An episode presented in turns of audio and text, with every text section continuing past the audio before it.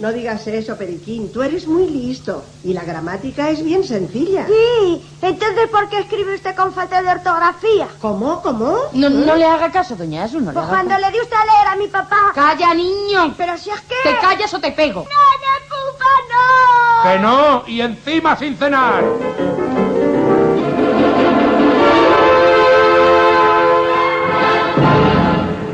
Les hemos ofrecido Matilde Perico y Periquín, intérpretes Matilde Conesa, Pedro Pablo Ayuso, Matilde Vilariño, Carmen Martínez, Juana Ginzo y Agustín Ibáñez.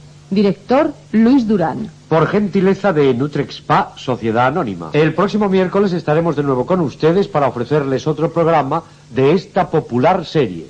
Los miércoles por la noche, en la SER, Matilde Conesa, Pedro Pablo Ayuso, Matilde Vilariño y Juana Ginzo, entre otros, ponían voz a Matilde Perico y Periquín, una serie costumbrista producida por Radio Madrid dirigida a un público familiar. Estuvo en antena en los años 50 y 60. Fue uno de los mayores ejemplos de programación de radio pensada también en los más pequeños de la casa. Cuentos, concursos y música infantil formaron parte de las parrillas en aquella época con normalidad. Casi 50 años después del último capítulo de Matilde Perico y Periquín, prácticamente no queda ni rastro de todo eso. ¿Por qué no hay programación infantil en la radio? En la redacción. Marcos San Luis. Antes de buscar la explicación a esta pregunta, nos planteamos si tendría sentido, si tendría utilidad una programación infantil en la radio, en la radio convencional, tal y como la conocemos ahora mismo.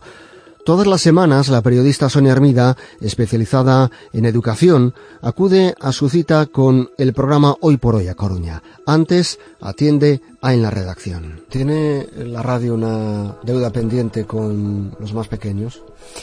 Eh, decididamente sí. En sus inicios la radio cedió un lugar, los niños y las niñas ocuparon el lugar que yo creo que merecían, había programas infantiles, hechos en muchos casos por ellos, dirigidos a ellos. Hoy en día no está siendo así en absoluto y creo que estamos perdiendo una, una oportunidad que, que no deberíamos dejar abandonada porque, de hecho, bueno, ahora mismo con todas las posibilidades que existen con los medios digitales, hay que, hay que coger ese tren ya. Eh, ¿Crees en todo caso que los, los niños las niñas pueden prestar atención al mundo audio solo, sin imagen, eh, teniendo en cuenta que están inundados totalmente por las imágenes? A ver, el tema es que no, que, no creo que puedan, sé que pueden y deben. Eh, yo he hecho el experimento y cuando ven un micro y se graban y se escuchan, es que es una sensación, están fascinados. Es como, se reconocen a sí mismos hablando, explicando cosas, se sienten importantes, se sienten eh, protagonistas y, de hecho el papel de la, de la voz y del, de los medios auditivos siempre ha tenido un papel, eh, siempre ha tenido una función determinante en el propio desarrollo del, cerebro humano desde chiquitines. Eh, los estímulos auditivos, cuando, cuando son muy bebés de, las voces de sus madres, sus padres y esas, esa música, eh, pues es lo que hace que, que también las conexiones neuronales eh, funcionen muy bien y que, y que cree ese vínculo. Y eso es por el poder de la, de la voz y de, y de, la, y de los medios auditivos. No sé lo que ha pasado por el camino para que se haya ido abandonando ¿no? a, los niños y a las niñas, pero yo creo que, que ya es hora de recuperarles para, pues para la radio y, y que ocupen el lugar que, que merecen. Dicen algunos, algunos expertos que Internet abre eh, enormes posibilidades en esto, emisión online y podcast que sí pueden ser más especializados, pensando también en este caso en el público infantil. Mm, Y de hecho, bueno, ya hay proyectos de, de radios escolares, ¿no? Muchas veces son mm, proyectos vinculados a centros educativos, eh, pues porque se han dado cuenta efectivamente de que, bueno, no sé si se ha democratiz- democratizado más, que eso ya sería otro debate, ¿no? Los medios, pero sí, desde luego, se ha facilitado un poco el acceso a, a ese tipo de, de contenido en el que ellos y ellas, pues, pueden decidir lo que quieren eh, explicar, contar y desarrollar sus habilidades también de oratoria. Es una de los, ¿no? De los, mm, las lagunas que siempre se de- denunciado en la, educación hoy en día. No se trabaja la oratoria, los niños y las niñas no saben hablar, no saben exponer un tema. Bueno, pues la radio es un- una, una gran herramienta y, las radios escolares van un poco muchas veces también por ese camino, no solo por el camino de, formar su pues su capacidad crítica o, o de decidir pues esto esto es relevante o esto no, sino para desarrollar sus, sus habilidades oratorias, porque eh, es el momento perfecto para, para hacerlo y, y en este caso la radio es el, el medio a través de podcast o bueno, quien pueda ya llegar a algo más, pues perfecto, es el medio idóneo para hacerlo. Y también eh, hay, ¿crees que hay cabida para una radio profesional dirigida hacia los más pequeños? Existen proyectos hoy en día de radio online, eh, pues teóricamente dirigidos a los más pequeños. Eh, hay un poco de todo, pero bueno, las que yo conozco, algunas me gustan más, otras menos. A veces algunas se elaboran también un poco más casi con el criterio de dirigirse a los niños, a las niñas y a los padres también. Pero, bueno, ya, ya empieza a haber, empieza a haber proyectos y, yo creo que, que, es síntoma de que existe esa, ese público y que hay que aprovecharlo.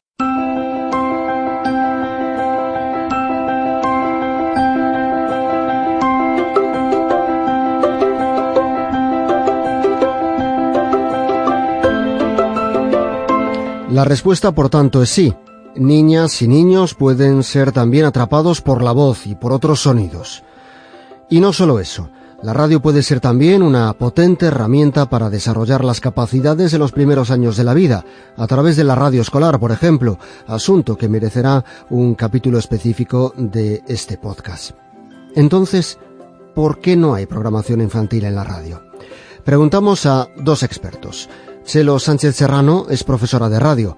Desde su despacho de la Facultad de Ciencias de la Comunicación de la Universidad Pontificia de Salamanca atiende la llamada de en la redacción. Chelo Sánchez Serrano, profesora de radio de la Universidad Pontificia de Salamanca. ¿Qué tal? Muy buenas. Hola, muy buenas. ¿Qué papel ha jugado la programación infantil a lo largo de la historia en la radio española?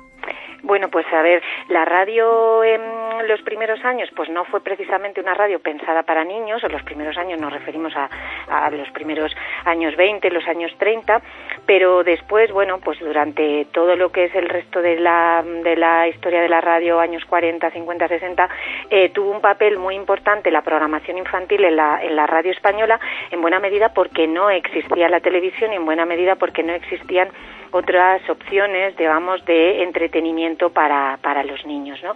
También en esos primeros años, eh, hasta nuestra etapa democrática, la radio fundamentalmente fue un medio más de compañía, fue un medio más de espectáculo, fue un medio más de difusión en términos generales, un medio de expresión más en términos generales que no un medio informativo como lo entendemos ahora en, en estas últimas décadas a raíz de que se liberalizó la información en la radio española a raíz bueno pues de la época democrática no entonces en esa primera etapa o en esa segunda etapa mejor dicho de la radio española donde todavía no existía la competencia de la televisión y donde la radio era pues eh, algo de consumo familiar, de consumo grupal, eh, era un medio que se consumía de esa forma, tenía sentido que hubiera eh, pues programas por entregas, tenía sentido que hubiera programas que disfrutaban todos dentro de la casa y durante muchos años esa fue la mejor forma de entretenimiento de nuestros de nuestros niños y de nuestros jóvenes. Claro, eso hoy mmm, los que me puedan escuchar con veintitantos años lo verán como impensable, pero es que la radio de esa época era como el Netflix o el HBO de ahora, es decir, en esa época había series infantiles, en esa época había programas infantiles, pero de la misma manera que había otro tipo de programas para adultos o para mujeres, como había concursos, como había muchas otras cosas que después hemos visto que se han desarrollado en los medios audiovisuales, en la televisión y en el resto de, de medios que se han ido implementando y que, bueno, pues que la radio la, los fue haciendo primero, ¿no? Y después, según eh, en España eh, se fue consolidando la llamada radio informativa, pues cada vez más el peso de no solo de la programación infantil, sino sobre todo la presencia de los niños y de los jóvenes en la radio ha ido disminuyendo pues a, a escalas prácticamente de, de, bajo cero. Y el golpe de la televisión a la programación infantil en la radio eh, fue prácticamente definitivo, entonces. Sí que es verdad que no en los primeros años, porque en los primeros años de la televisión no todo el mundo podía disponer de una televisión en su casa.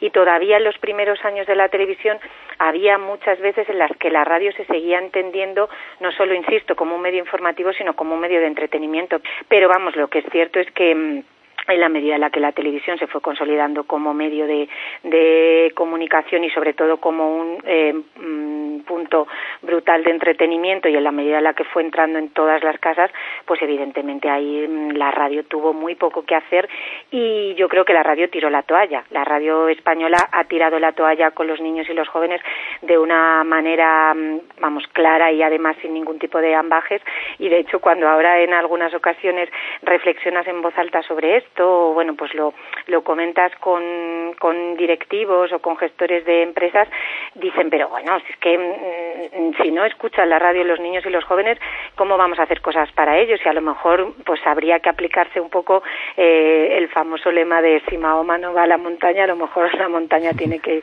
que ir a Mahoma o al revés, ¿no? ¿Y cabe la posibilidad de que la radio del futuro recoja esa toalla? Eh, yo creo que sí, yo creo que lo está haciendo y yo creo que mm, ha habido algunos intentos. Hubo, fíjate, hace unos años Televisión Española eh, intentó trabajar un proyecto denominado Clan Radio, que era como la alternativa a Clan TV, y yo creo que la radio ahora con el desarrollo de pues un poco de lo que estáis haciendo eh, vosotros y otras muchas emisoras eh, mm, locales y nacionales y de distintos tipos de coberturas, que es trabajar un poco esa doble antena que yo llamo, el extrarradio, la otra radio que se puede escuchar eh, en formato podcast, a la carta, bueno, mm, la otra programación radiofónica, digamos, paralela a lo que es y tiene que seguir siendo la programación radiofónica convencional, yo creo que ahora tenemos muchas más posibilidades realmente de, de, trabajarlo si queremos y de trabajarlo la industria si quiere, ¿no? De forma paralela han ido apareciendo pues empresas como Baby Radio, una radio online dedicada solo a niños, programas y secciones pues como pueden ser por ejemplo Los Niños y Jimeno en el programa de vuestra competencia de Cadena 100 de Buenos Días Javimar, eh, van en la Estación Azul de los Niños en Radio Nacional de España, eh, bueno, y algunas secciones que a veces se van incorporando de manera puntual, en la programación extraordinaria a veces de verano, donde, bueno, se, se incluye de alguna forma a los niños y jóvenes o se trata de incluir a los niños y jóvenes. ¿Existe posibilidad hoy de hacer una radio para niños y jóvenes eh, en, en el contexto de la industria y del negocio radiofónico que tenemos? Yo creo que no solo existe, sino que es una oportunidad que si la radio no aprovecha en estos momentos, no tendrá perdón y, y pido disculpas por esta forma tan rotunda de decirlo, pero no tendrá perdón porque realmente se puede hacer, ¿no? Chelo Sánchez Serrano, profesora de radio de la Universidad Pontificia de Salamanca. Gracias por estar en la redacción. Muchísimas gracias a vosotros y bueno, esperemos que en un futuro realmente la radio incorpore a los niños y a los jóvenes de una manera un poco distinta.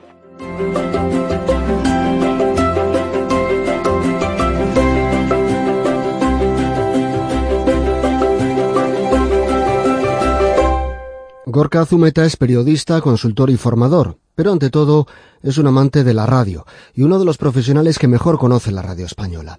Hoy es profesor del Máster de Radio Nacional de España. Gorka Zumeta, periodista y consultor en comunicación, ¿qué tal? Muy buenas. Muy buenas, ¿cómo estás, Marcos? Y gracias por atender la llamada de la redacción. Encantado. ¿Por qué no hay programación infantil en la radio? Muchas las razones, ¿no? Principalmente yo creo que son dos. Una primera que tiene que ver con los hábitos, porque la radio cuando llegó la televisión se creía que esa parcela ya la iba a cubrir mejor la imagen que el audio, y yo creo que renunció o se dejó robar esa funcionalidad o ese contenido dirigido a la población infantil. Y dos, la rentabilidad. Eh, la población infantil ni siquiera entra en el estudio general de medios, no cuenta, por tanto, a la hora de decir si realmente escucha o no escucha la radio, porque sabes que el EGM cuenta a partir de 14 años, con lo cual esa etapa de la vida queda olvidada en, en el estudio general de medios y, por tanto, tampoco tiene ningún interés ni rentabilidad, ¿no?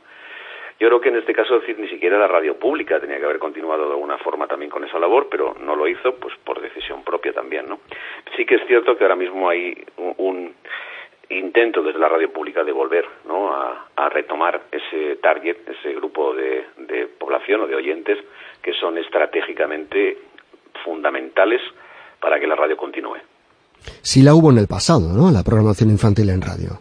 Bueno, de hecho, esa programación infantil en la radio despertó muchas vocaciones, ¿no? Entre mucha, muchos profesionales de los que ahora mismo estamos en los medios y que escuchamos la radio justamente pues a raíz de esos programas infantiles, ¿no? Y que estaban dedicados a ese grupo de gente con concursos en los que los chavales participaban, obtenían sus regalos, acudían a la radio, visitaban la radio, es decir, se realimentaba constantemente ese mundo, esa relación de la radio con, con los niños, ¿no? Y eh, no nos damos cuenta además de que hay una realidad social que es palpable en España y en cualquier otro país del mundo, y es que millones de niños se desplazan en el coche por las mañanas con sus padres escuchando la radio y que cada vez más son los podcasts los que ocupan eh, ese, ese tiempo, ¿no? O radios muy especializadas, como por ejemplo Baby Radio, que nació radio online y ahora ya es una radio que tiene emisoras en varias ciudades de España, ¿no? Precisamente el mundo online, sea con la emisión en directo, sea a través del mundo podcast, es como la, la gran ventana que se le abre a la radio para recuperar la programación infantil. Claro, yo creo que es eh, justamente el podcast es la, la radio recuperada de alguna manera, ¿no? Porque ha recuperado muchos géneros que la radio olvidó o se dejó robar, ¿eh? se mire como se mire, ¿no? Y entre ellos está lógicamente el mundo infantil, ¿no? La radio infantil, como también se ha recuperado los documentales, se ha recuperado también la ficción afortunadamente eh, y se han recuperado algunos otros géneros, ¿no? Lo que parece que todavía pues no continúa, pues son los concursos que también les dieron le dio muchas alegrías a la radio en su momento, ¿no? ¿Y hay posibilidad de que la radio de las grandes cadenas generalistas en algún momento se planteen dar de nuevo la batalla por la audiencia de los más pequeños o una vez que se ha cedido en eso es prácticamente imposible retomarlo? Hombre, es una cuestión también de hábitos y de costumbres, ¿no? Y como te decía antes, también de rentabilidad, ¿no? Hay, hay proyectos, en su momento se hizo público, la radio pública lo extendió, el proyecto de Clan Radio, que era extender la marca de Clan, el canal infantil de, de Radio Televisión Española, también al mundo de la radio. Y eso es un proyecto que quedó en su momento aparcado en algún cajón de algún despacho y que ahora yo sé que hay intención de retomarlo de alguna manera a través del online o del DAB, que también pues está ahora mismo pues en, eh, en, en stand-by, ¿no? En España, ¿no? Pero sí que es cierto, Podium Podcast también a través, por ejemplo, decir, de la plataforma de podcast de, de Prisa Radio, pues también está haciendo algunos contenidos dirigidos a ese target infantil. Es decir, ahora mismo, a través de esa nueva plataforma de los podcasts, yo creo que se están recuperando, como te decía antes, muchos géneros y el infantil yo creo que es, y subrayo, estratégicamente eh, fundamental para que la radio tenga continuidad, porque tú sabes que la radio es hábito de escucha y ese hábito de escucha supone que eh, tienes que tener la radio delante y conocerla previamente para saber que existe y qué es lo que puede ofrecerte. Y eso me parece que es fundamental, ¿no? En ese sentido, la, última pregunta. ¿Tiene la la radio actual generalista un problema en cuanto a la renovación de, de la audiencia? Totalmente, ese es el problema. El problema es que efectivamente la radio eh, hablada en España tiene una media de edad eh, que supera los 51 años que es realmente preocupante, que no hay renovación generacional porque los jóvenes no se acercan a la radio porque no tienen el hábito de escucha de la radio y sobre todo porque tienen una serie de hábitos adquiridos a raíz, por ejemplo, decir, pues del, del escenario digital, que es el yo lo quiero ya y esa inmediatez en la demanda que, que tienen, pues eh, hace que la radio no responda a ese formato de consumo de contenidos porque la radio te sorprende con lo que emite en ese momento. Ellos quieren determinados conocimientos en, concreto y los solicitan y los, los, buscan y los tienen accesibles. ¿no? Entonces la radio no, no concuerda con esos hábitos que, que las nuevas generaciones tienen. Pero el podcast sí. Por eso también se cree que el podcast es generacionalmente está más próximo a los usos y hábitos de las nuevas generaciones. Pero la radio sí debería preocuparse por eso. Gorka Zumeta, periodista, consultor de comunicación. Gracias por estar en la redacción. Un abrazo, gracias a vosotros.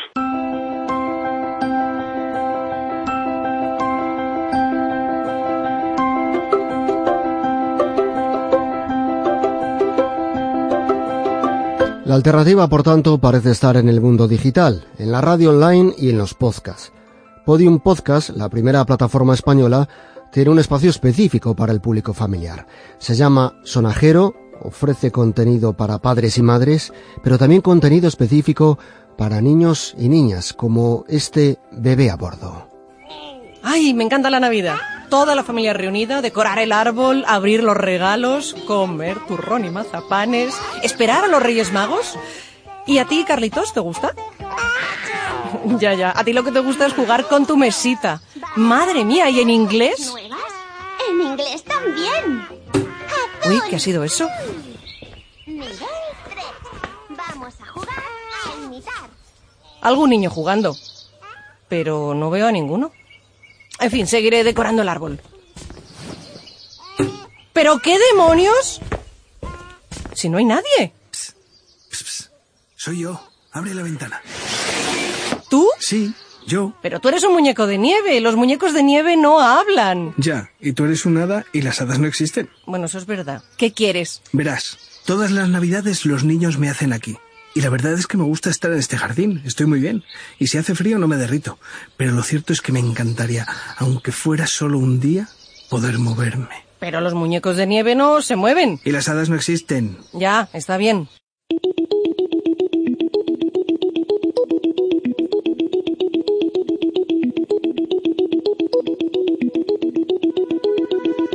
En nuestra sociedad apenas miramos a los más pequeños y apenas los escuchamos. Por no escuchar, no los escucha ni el Estudio General de Medios, el estudio que analiza y recoge los datos de audiencia de la radio. Y esos a los que ahora la radio tampoco presta atención, algún día serán los potenciales oyentes. La radio se juega mucho en esto. La televisión, los móviles, las videoconsolas los bombardean a diario a los más pequeños con un cóctel de imágenes, sonidos y efectos. Una historia cerrada, todo hecho. La radio potencia la herramienta más poderosa que puede tener un pequeño, la imaginación. En la redacción, el podcast que desvela los entresijos de la radio.